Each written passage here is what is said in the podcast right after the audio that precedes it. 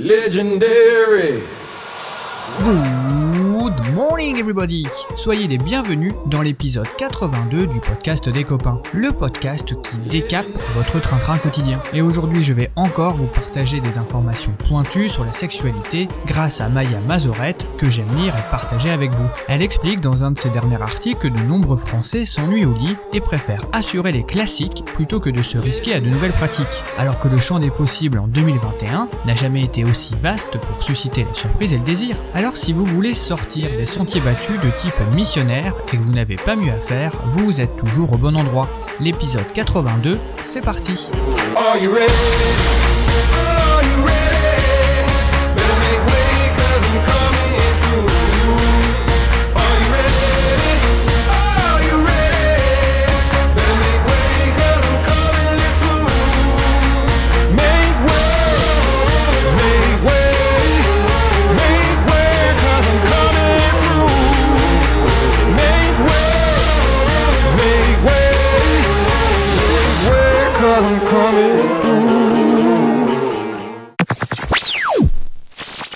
Selon une étude parue tout récemment, un tiers des Français préféreraient passer une semaine sans sexe plutôt qu'une semaine sans smartphone. Ah bah d'accord. Ah bah d'accord. C'est donc que pour beaucoup d'entre nous, le distanciel est plus gratifiant que la connexion charnelle à un ou une partenaire. C'est vrai que la technologie a de bons côtés pour divertir et nous occuper, mais elle peut être aussi envahissante, surtout quand nos notifications nous émoustillent plus que notre vie sexuelle. Même si le printemps est annonciateur d'un regain de vie, l'émotion principale de la dernière saison automne-hiver aura sans doute été l'ennui entre le froid et le confinement, car ce ne sont pas les loisirs et les interactions sociales qui nous auront pris le plus de temps dernièrement. Forcément, cet ennui peut impacter notre vie sexuelle, même si l'ennui dans le lit ne date pas de la pandémie, comme le démontrent les courriers du cœur des magazines depuis l'invention de Gutenberg. Come on. Let's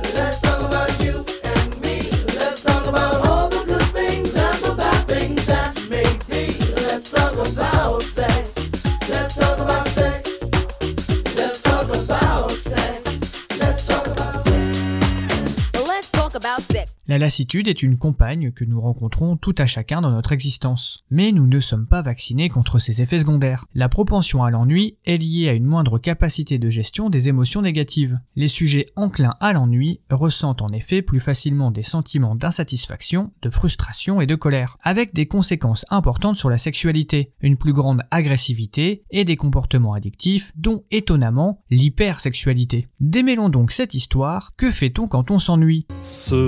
Mortel ennui qui me vient quand je suis avec toi.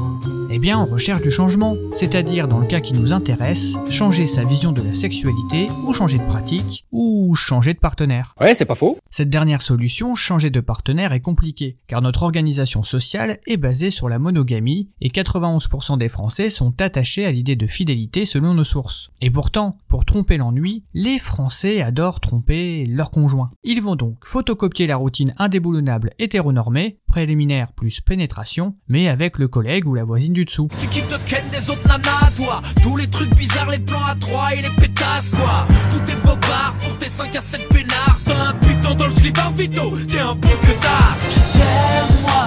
Bah voilà, dis-lui ça. Excuse-moi. Voilà, ça c'est bien ça. C'est arrivé que chez soi Ouais, euh, non, ça lui dit pas hein.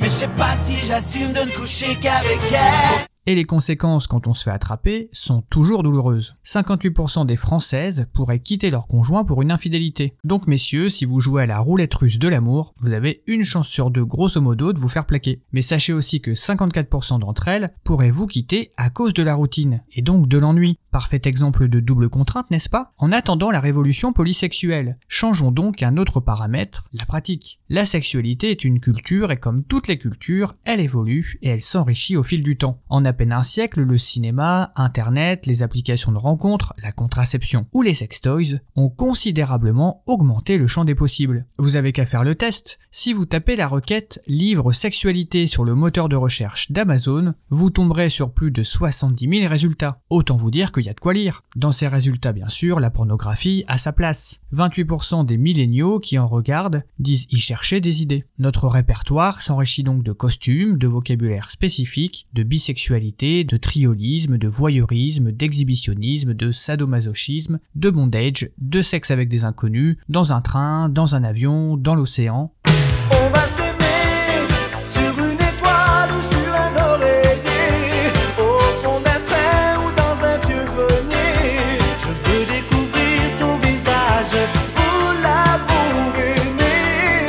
Je laisse volontairement de côté les pratiques réellement minoritaires, comme le fétichisme médical, la momification ou le ponyplay. Il y a les mollo au début, sinon les gens ils se découragent. Derrière notre timidité se cache souvent la conviction que la nouveauté sexuelle va forcément ressembler à une orgie romaine. Mais vous pouvez me croire, c'est beaucoup de logistique, et la saison des tauges paraît bien loin. On a tendance à oublier que les chemins de traverse sont le plus souvent très accessibles, ne demandant ni nouveaux partenaires, ni outillage spécifique. Par ailleurs, la focalisation sur les pratiques nous fait oublier un autre facteur de changement, notre corps. Le combo hétérosexuel, un pénis plus un vagin, destiné à produire un papa, une maman, n'est absolument plus d'actualité. Et vu l'âge canonique des premiers godemichés retrouvés il y a plus de 30 000 ans, on peut douter que le sexe purement génital, purement reproductif, ait amusé bien longtemps nos ancêtres. Il est aujourd'hui parfaitement acceptable d'utiliser ses mains ou sa bouche. Des pratiques sous-utilisées ou sous-déclarées il y a à peine un siècle comme la fellation ou le cunilingus qui ont intégré le répertoire sexuel. Depuis une grosse dizaine d'années, à peu près tout le monde sait où se trouve un clitoris, à quoi il ressemble et surtout à quoi il sert. Les testicules sont de moins en moins délaissés. Et bien sûr, la zone anale s'est invitée dans nos chambres. Une majorité de Français a essayé la sodomie au moins une fois et 22% des femmes ont déjà pénétré un homme.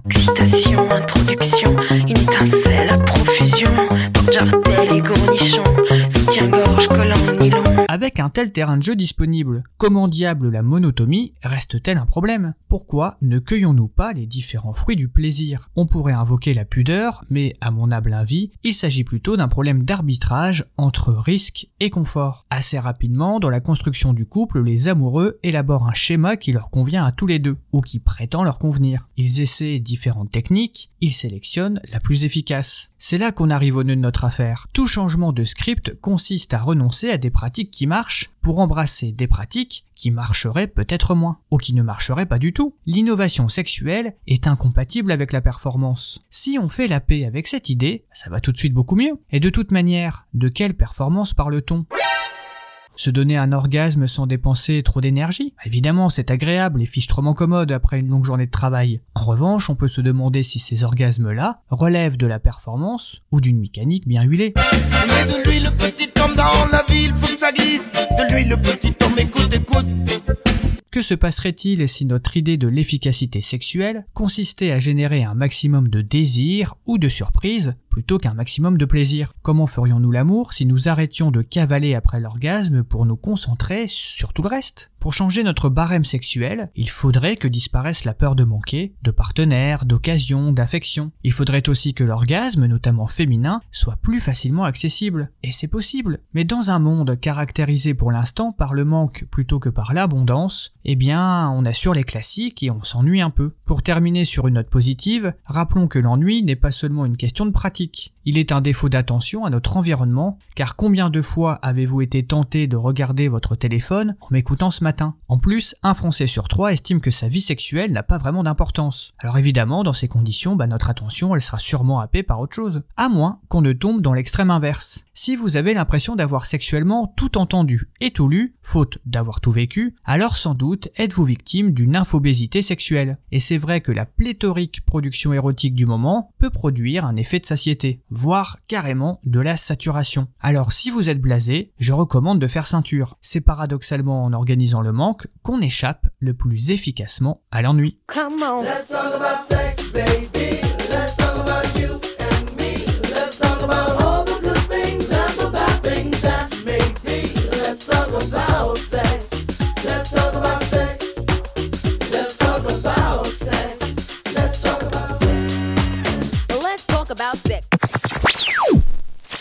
Petite pensée du jour du mercredi.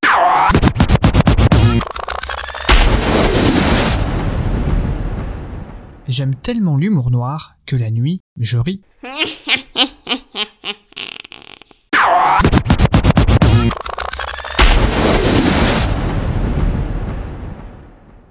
terminons la chronique par une petite info feel good du mercredi.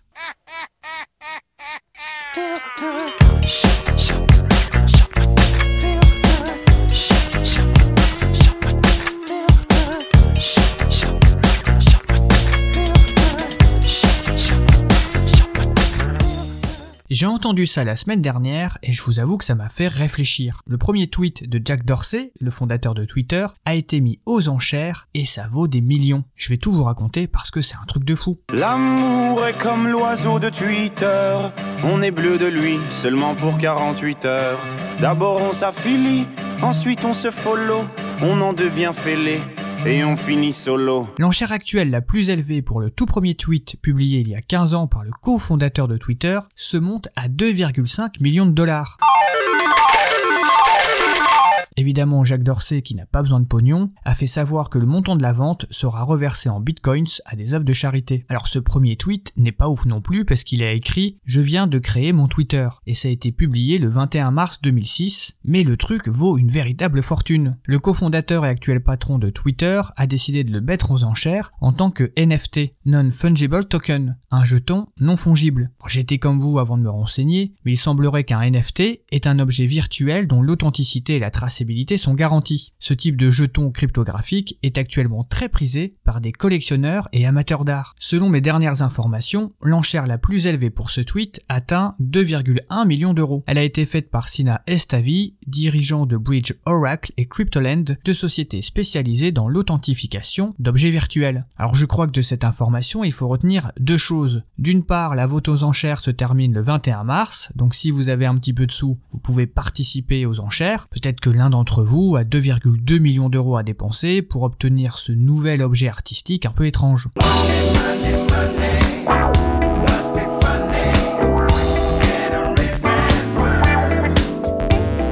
La deuxième chose, c'est que moi je réfléchis à tout ce que j'ai posté. Il y a peut-être des trucs à la con que j'ai mis sur Facebook ou même dans les vieux podcasts qui peuvent valoir des millions. En tout cas, si vous êtes prêt à faire un don pour la toute première chronique, qui est sincèrement casse pas trois pattes à un canard, moi je vous la fais pour pas cher, autour de 500 balles, hein. On négocier.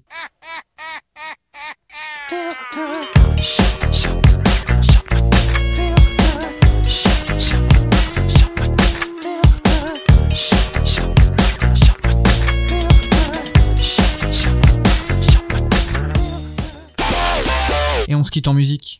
More, more, more, more, more, more music.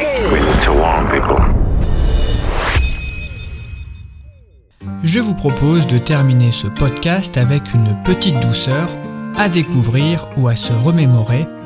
Tout de suite, cette douceur de Crash Test de mise. Once there was this kid who got into an accident and couldn't come to school. But when he finally came back, his hair had turned from black into bright white. He said that it was from when the had smashed so hard.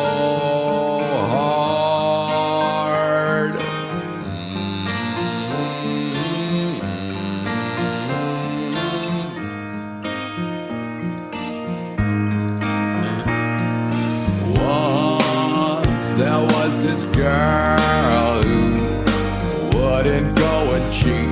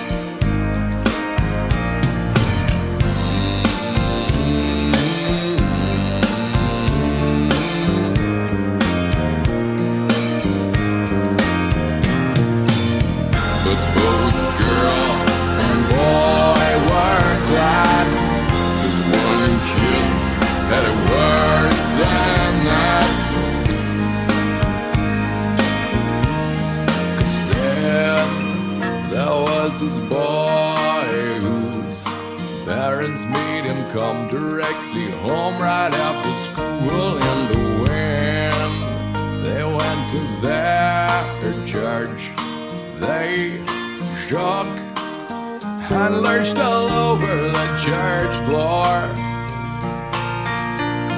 He couldn't quite explain it, they'd always just gone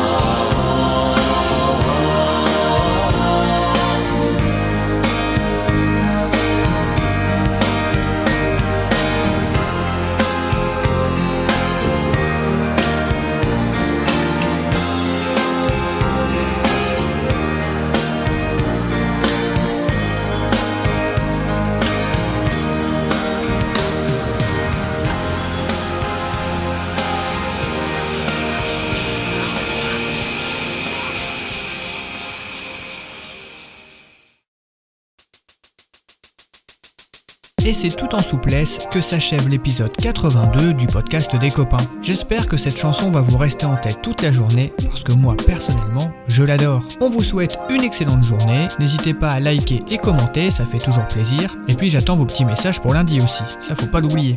On se retrouve vendredi pour les conneries et bien sûr, je vous embrasse.